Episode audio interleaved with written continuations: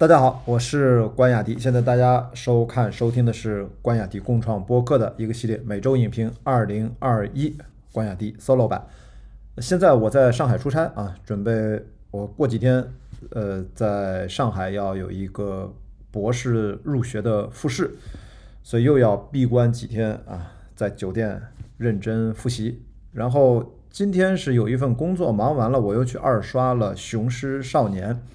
想跟大家简单聊几句啊，这部我非常喜欢的国产动画电影。这部电影我称它为年度最佳电影的第三幕，呃，也是说它是一部属于无名之辈的，献给普通人的一部电影，因为它的第三幕实在做的太优秀了，呃，我觉得是它无法被忽视的，像闪着光芒一样的优点啊。故事是一个比较传统俗套的故事。我看了豆瓣的一句话，故事写的可标准了，说什么留守少年阿娟和他两个好朋友，真的叫阿猫阿狗，他们跟一个退役的曾经五十五的非常好的，现在已经只能卖咸鱼的一个师傅，在他的努力的培训下去参加在广州举办的第六届的武士比赛，啊，层层的。啊，过关斩将，然后从病猫变成雄狮的一个内心的成长故事。那简单讲，故事就这样，就是一个几个不成器的废柴 loser，我们经常说的，然后不断的升级打怪，一路插科打诨搞笑，然后但是又非常燃的这样的一个听上去很俗套的故事。但是我觉得所有的俗套。他非常有创意的捏合到一起，我是觉得他可能会是我今年整个全年看到能量度最高的一部国产电影。所以按照传统的啊，我跟张小北的每周影评，我显然情感上要给他不得不看啊，两个大拇哥给他。这里面当然是鼓励的成分，它当然不是一部完美无瑕的电影，我觉得那样的电影其实也不存在啊。当然它也不一定是那种。大师级别进入影史的经典，我觉得它就是代表此刻二零二一年，我对国产电影、中国电影有很多内心的期待。我觉得这部电影很大程度上满足了我内心的某种期待。我大概下面分几个点谈谈我看完这部电影的感受，为什么要不得不看的去推荐。第一个是它的嗯叙事的视角。有组合式的创新。什么叫组合呢？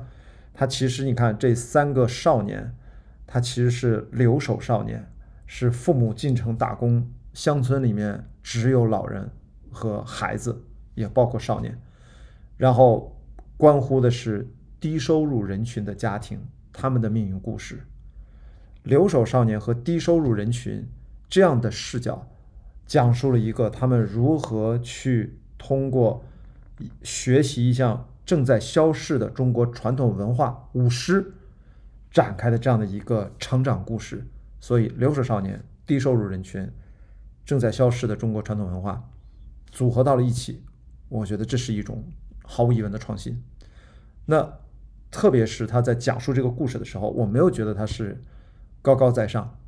我没有觉得他俯视众生的那种。那种感觉，我觉得导演孙海鹏啊，这是一个跟我同龄，也是七九年生人啊。我在网上看了一下，我觉得他是用普通人平视的视角，讲述低收入家庭年轻人的日常的生活和大冒险的故事，没有高高在上的说教，也没有那种撒狗血的比惨，他只是把真实的生活用稍微漫画。感一点的方式呈现在银幕上，他给我们讲述的其实是完全残酷青春般的现实故事，这是他视角组合创新给我带来的一些新意，这是第一点，我觉得这点蛮重要的，就是导演的内心的出发点，他作为一个动画片导演，他眼中感受到的现实，注意这个现实啊。说的不是二零二一年，这个故事背景讲的是二零零五年的广东的乡村和广州市的故事。这点要提醒大家，是二零零五年。片中有个细节，在这个第六届五十海报上面写着二点零五啊，很多朋友不然不容易理解，哎，怎么还有长途电话亭啊？还有那个时候通讯怎么不发达呀？其实这个电影是给了很清楚的一个背景的。那第二点，我刚才一开始就提到了这个电影，我认为个人觉得它是年度国产电影最强第三幕。什么意思呢？就是这个电影，我觉得它整体上，它是一个节奏上的胜利，叙事的节奏、运镜的节奏、情绪的节奏，整个视听语言变化的节奏，最重要是带动了我们内心情感的节奏。我觉得它是节奏的胜利，在整个电影大概一百分钟左右的，一百零八、一百零九分钟左右吧，铺垫了前面整整七十分钟，这前面七十分钟。我同意网上有些网友看到他们在讲有些瑕疵，文戏是不是有点尬，喜剧是不是那种桥段有点老？我认为这些瑕疵呢，其实我个人都是可理解的。呃，我个人觉得都不是什么问大的问题。它前面最重要是这种节奏，实际上它是能量场比较低了，呃，比较低的处理。除了第一场开场有一场动作戏，就是女阿娟上一届的这个武士大会的冠军。非常惊艳的亮相，有一点点小的一个动作戏之外，中间实际上这整个前面七十分钟，它能量场一直是比较抑抑制，比较刻意的一点点压抑。那一切为了什么呢？一切就是为了影片最后三十分钟，我认为这是整个影片的第三幕彻底的爆发。这种爆发，它不是火山般的嘣爆掉，它不是。它是绵绵不绝，层层递进。这第三幕在我看来是从男主人公男孩叫阿娟，他在决定离开广州跟他的同伴去上海当天早晨，在天台上，他其实本来进行了一场告别的舞狮，他要离开这个城市，他也把他的石头要留在这里。从那场戏开始，一直到后面。他又决定重回到这个武士大赛现场，重新加入他的咸鱼强的师傅的这样的一个武士队，跟他的师傅和他的队友汇合，一直到从复赛层层打擂、半决赛、决赛、加时赛，一直到最后一路高歌猛进，整个给我的感觉，那个内心的情绪和情感层层往上顶。一直突破到天际，就像我记得《黑客帝国》第三集，Neo 和 Trinity 开的那个宇宙飞船突破了那个乌云，到了天际，看到了阳光一样，就是那种突破天际的感觉。然后电影最后是一组非常绝妙的，甚至有一种内心的彻底的释放的一种梦幻般的巧妙的蒙太奇，然后电影戛然而止。特别是第三幕的这个节奏，这还没有结束啊！正片结束了之后，片尾字幕伴随着两首片尾曲，一首是九连真人的《莫欺少年穷》，另外一首是毛不易演唱的《无名的人》。这两首歌，我觉得才是整个第三幕高潮的点睛之笔。《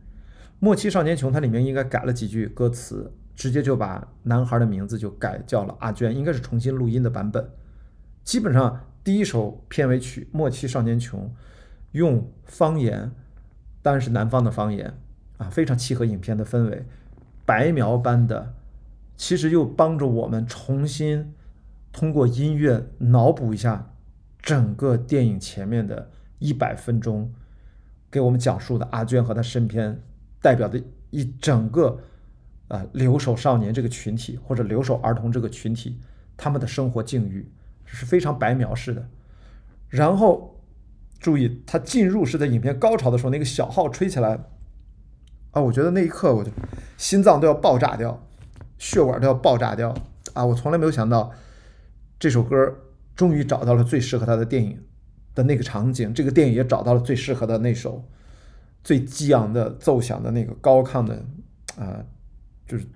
最高潮的这首主题曲，我觉得两个人找到了不可替代的唯一性，这是一个绝妙的创作。然后到毛不易这个无名的人，前面这首如果是白描的话，后面这首就上价值了，你知道吗？语言也非常平实，讲的就是像阿娟代表的一系列我们在荧幕前可能这部电影会见到很多观众，有很多很多观众就是像阿娟这样的人。我甚至觉得也像我一样，我也是一个太普通的人，就是从青岛长大，然后因为考大学才进到大城市，然后一直待在北京大城市，然后现在也努力的去啊建立自己的一个人的呃算是创业的生活还是自由职业的生活，其实都是要靠自己的努力去生活。无名的人这首歌特别温柔的、特别细腻的讲述了。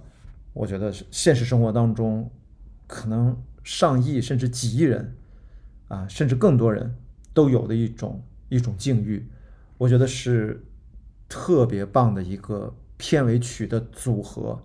这两部片尾曲是完整的第三幕的叙事的收尾。但注意啊，中间它还插了一个彩蛋，这个彩蛋我认为也是非常非常克制的。这个彩蛋它只有几乎只有好像一个镜头还是两个镜头，应该是两个镜头，一个大概的中景啊，能够背景看到是来到了上海，也就是阿娟，最后她还是继续生活向前，离开了广州，到了更大的城市上海，也不能说更大吧，广州和上海都不小了啊，都是国内的一线城市。总之，他要生活继续向前，然后镜头切进去。在他的床位上有几张合影。总之呢，这个彩蛋它是非常克制的，它也提供了核心的信息，就是不不管武士最终那个结局如何，他是不是能去到那个擎天柱上，这个巨大的一个一个情绪上的一个悬念不重要了，重要的是他的人生，他做出了自己的选择，就是车轮滚滚向前，生活还要继续。我觉得。这样的整个三十分钟的第三幕，我觉得几乎是完美的、不可挑剔的、无法挑剔的，因为他所有的情绪都是勾连在一起，中间给我的情感的撞击力密不透风，我我没有机会逃离出他在第三幕设计的整个巨大的情感陷阱当中啊，我们都陷进去了啊，我觉得太棒了啊，这是。我我觉得我看第二遍，我甚至比第一遍还要更激动啊！这是推荐给大家第二点的原因。第三点是一些技术层面上的啊，就是明显的感觉到这部国漫动画电影，它在整个的美术设计上是非常有自己的想象力的啊，包括片头的应该是水墨画风格的舞狮的传统文化的背景介绍啊，特别强调最后是南派武士，因为黄飞鸿嘛，大家都知道。狮王争霸，大家都看过那个电影吧？他讲的其实是南派武士，就比较打。你看里面还有咏春，你看中间那他那个有咏春啊，不管是他们的腿法，还是他们的格挡技巧，还是他们的呃那个叫木头桩，木头像人形桩，就是叶问老打的那个东西，其实电影里面都有出现啊。这其实明显是南派武士的风格。然后就是整个画面呈现出，我觉得在国产漫画、漫画电影里面也是罕罕有的、罕见的。生活化景观的美，就是二零零五年我刚才提到了广东乡村的生活的美，有田园，有水，有山，有这种树林，有这种瓦房，总之是不能说江南水乡不是那个位置，是广东地区的这种乡村的美，夜晚的这种星空，然后影片后半部分是二零零五年广州。整个作为一个大都市的一个都市气息，它让我想到了，嗯，日本动画电影很接近的那种现在都市生活的这种画风啊。大家比如说啊，侧耳倾听啊，不管是当年高田勋也好，还有很多其他的日本的呃大的动画导演，我觉得他们其实都非常擅长画这种特别细腻的都市气息，在国产动画电影里面是很少见的。啊，更不用说，我看到大家都经常提到这个分镜头的流畅啊，我觉得从他的一些镜头设计和镜头的调度、运动，特别是他动作戏的处理，以及整个第三幕行云流水，我觉得，我觉得节奏掌控的太好了。我觉得可能第三点就是他整个美术设计方面啊非常的细腻，然后我觉得专业的水准也非常高啊。有些朋友我知道好像对人物形象设计不太满意啊，至于说好像觉得是不是画的太丑，为什么把里面那个猴子画的那么眯眯眼？这是不是有辱华？这是一个单独的话题，我觉得应该回头聊。我我其实觉得我还内心也挺不爽这件事情，大家就是天天在倒腾这点事儿，已经完全没有把心思放到创作上啊，也几乎说这种话的人他也几乎不懂创作啊。我这个地方就不展开了，好吧？总之就是第三方面，我觉得他的技术上也很好。那第四方面，我想跟大家聊聊前面这几点说完了之后，那导演到底在表达什么？我看完了之后，其实他在里面。几次暗含在台词里面，它几乎是呼之欲出的。就是他其实一开始表面上在讲生活，可能就是上山下山，包括最后九连真人的歌词里面也对上山也有了回应，好像是这样的。但是我觉得又不只是于此。我觉得导演其实他想表达的是，生活或许不只是上山下山，就是有高峰有低谷。永远在起起伏伏当中，其实好像或许不只是这样。我觉得导演或许在表达的是，更重要的是在生活里我们要一直前行，无论或高或低，我们都要一直前行。这听上去有点理想主义，我觉得导演他是有点理想主义的，但是他通过这部电影，我感受到的也是非常务实的生活态度。这里面有一个细节，就是阿娟，男孩阿娟，他经常多次引用李白的唐诗，然后大家会觉得现在这个年代，大家聊天怎么还用李白？当然，虽然他说的是二零零五年，也算现代了，就是谁还会把李白的诗当成自己的行为准则一样？但是在那个男孩十八岁的时候，他。能去读李白，并且把它愿意大声的念出来，去感受它，甚至去重新思考它。李白他说的话是不是当时是他的真实感受？他在思考这样的问题，这当然有点理想主义。但是我觉得电影最终给出的，我觉得导演其实也在想，就是我们内心怀着理想主义，但是我们依然要有非常务实的生活态度，就是我们要不断学习，不断去生活要。滚滚向前，我们要保持前行，无论是在高还是在低处的时候。所以你看，最后让阿娟不管舞狮，她自我刻苦训练成什么样子，参加比赛取得什么样的成绩，她还是要继续向前，到大城市里面去谋求新的呃生活的机会、进步的机会，也是她的为自己的未来去寻找新的方向。她一直在往前走。所以这个电影里面，我觉得。很多细节都是暗含着某种导演的更后一层的表达，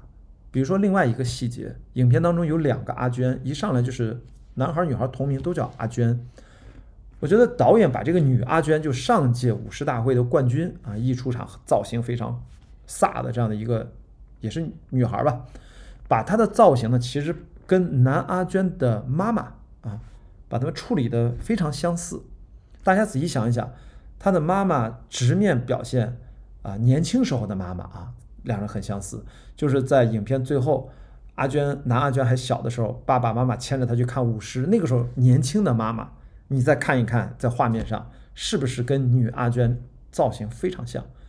如果你想让他们同框去对比的话，其实导演给了一个这样的机会，就是在影片最后彩蛋，我不是说嘛，镜头推上去，在他床位上有几张照片，就是舞狮大会上面的。他跟女阿娟的合影，以及他小时候跟他父母的合影，在那个镜头里面，其实女阿娟跟男阿娟的妈妈也算是同框了。你会发现他们长得特别像，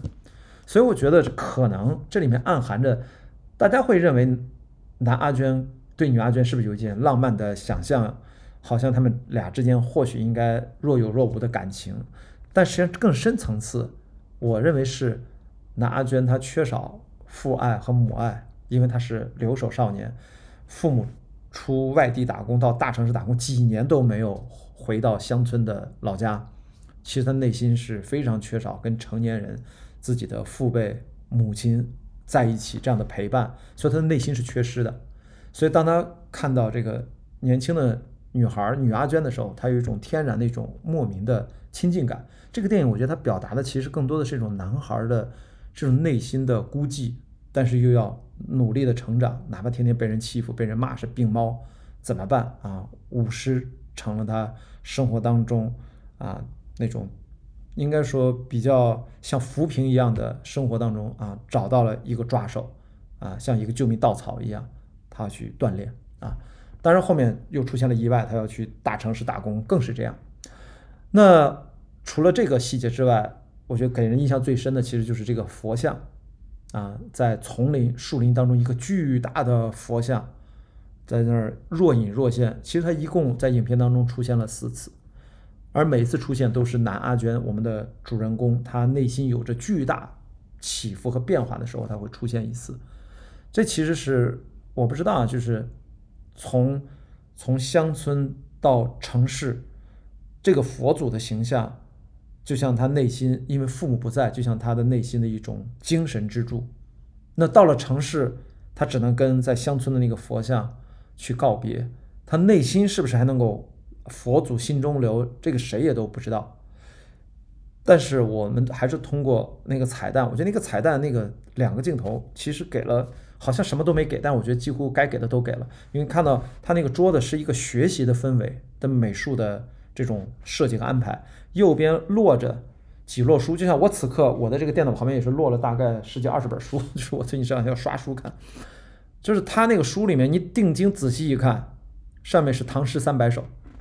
也就是说佛祖心中留，自己在乡村的时候，内心有苦闷有喜悦的时候，都会跟佛祖去讲两句自言自语的话，